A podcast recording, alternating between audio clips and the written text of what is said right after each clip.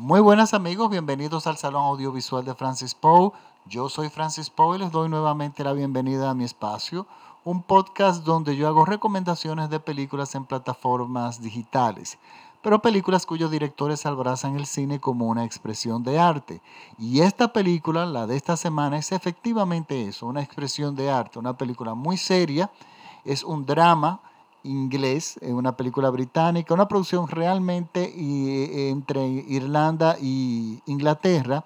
Y el nombre de la película es Apostasía. Es un drama del 2017 y está bueno, está dirigida por Daniel Cocotaglo y está protagonizada por Siobhan Finneran, ella muy conocida por Downtown Abbey, Robert Ems, Sacha Parkinson y Molly Wright. Miren, ¿de qué trata esta película? Esta película trata sobre eso, sobre la apostasía. Apostasía es cuando una persona abandona una secta religiosa o una religión voluntariamente, decide abandonarlo.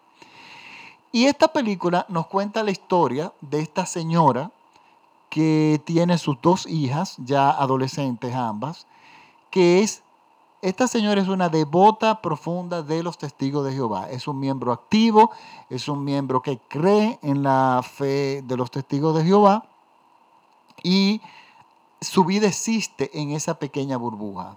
Inmediatamente nos damos cuenta que es una especie de gueto, es una religión cuyos miembros viven y existen dentro de una comunidad muy cerrada y le dan la espalda al mundo real. Resulta que esta, nuestra protagonista es, tiene dos hijas. Una de ellas es muy devota a los testigos de Jehová, eh, pero tiene una condición médica complicada que puede que la lleven a tener que hacerle una transfusión de sangre y las transfusiones de sangre para los testigos de Jehová son prohibidas. Es un tema que ellos se toman muy en serio.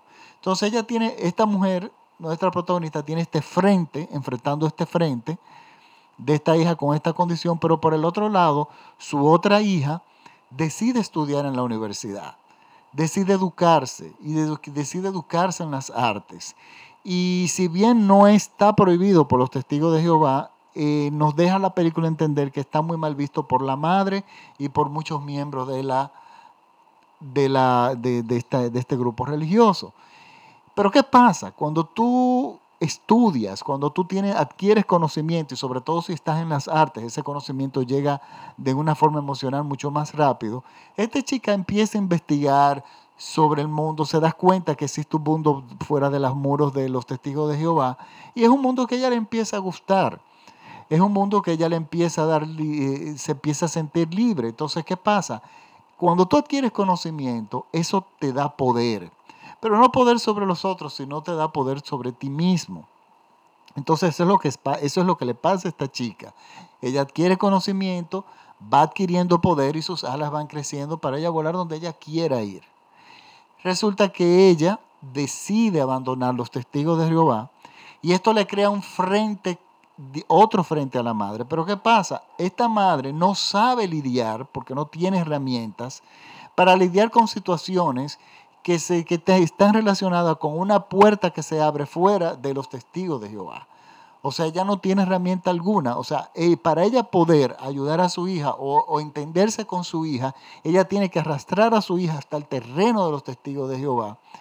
Y, pero ella no entiende ni sabe eh, hablar ni, ni, ni entiende, ni comprende, ni acepta que hay un territorio que puede existir, un territorio neutro donde ellas puedan compartir, que eso es lo que quiere la hija. La hija no quiere eh, dejar de tener contacto con la madre, pero ¿qué pasa? Los testigos de Jehová lo que hacen aparentemente, nos demuestra la película, es que te destierran cuando tú decides abandonar la fe.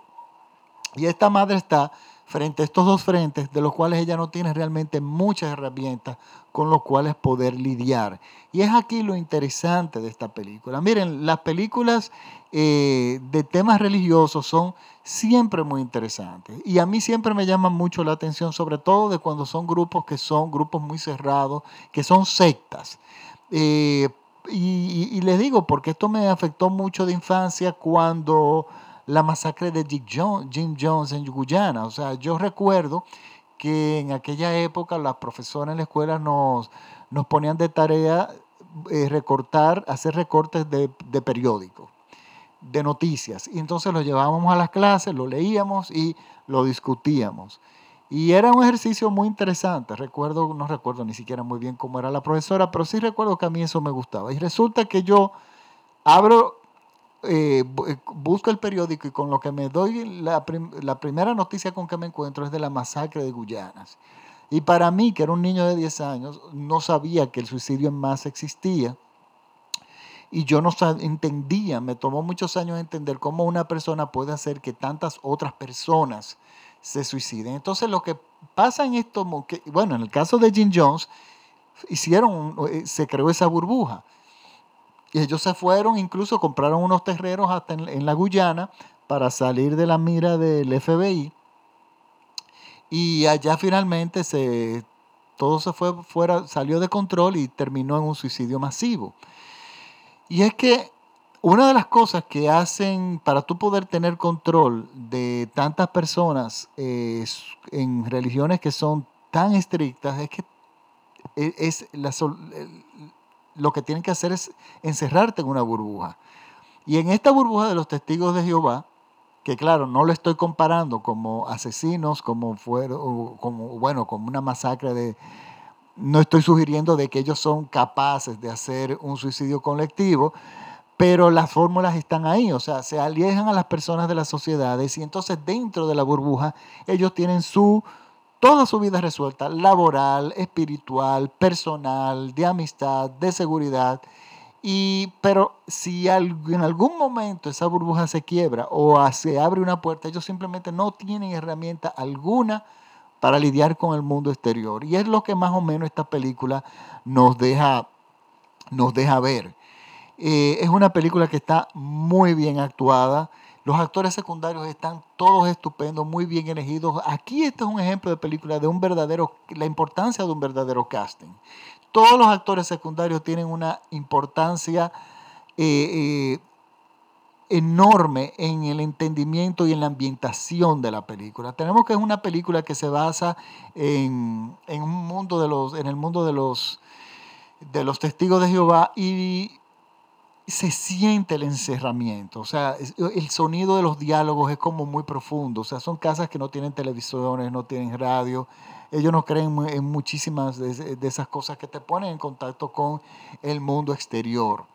Ese rechazo al mundo exterior, ese pánico, ese terror del mundo, al mundo exterior, eso lo sentimos muy bien en la película debido a los, a los, a la, a la fotografía de la película. Otro aspecto que a mí me encanta, que se lo puedo contar, porque realmente no es un spoiler, es el hecho de que yo le he hablado de que tenemos una protagonista con dos hijas, pero ¿dónde está el esposo? Porque usualmente eh, esos grupos religiosos, el matrimonio es importante y ella no es viuda.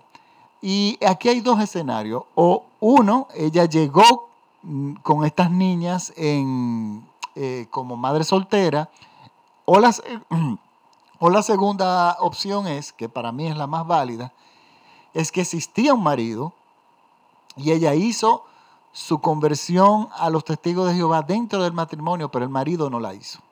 Y el marido fue desterrado. Y por eso vemos cómo los testigos de Jehová tratan de desterrar a esta joven de incluso del contacto de la madre con su madre. Miren, este conflicto está muy bien planteado está muy bien hecho. Eh, es una película que nos lleva a forum a discutir y es el tipo de cine que nos gusta, nos gusta recomendar.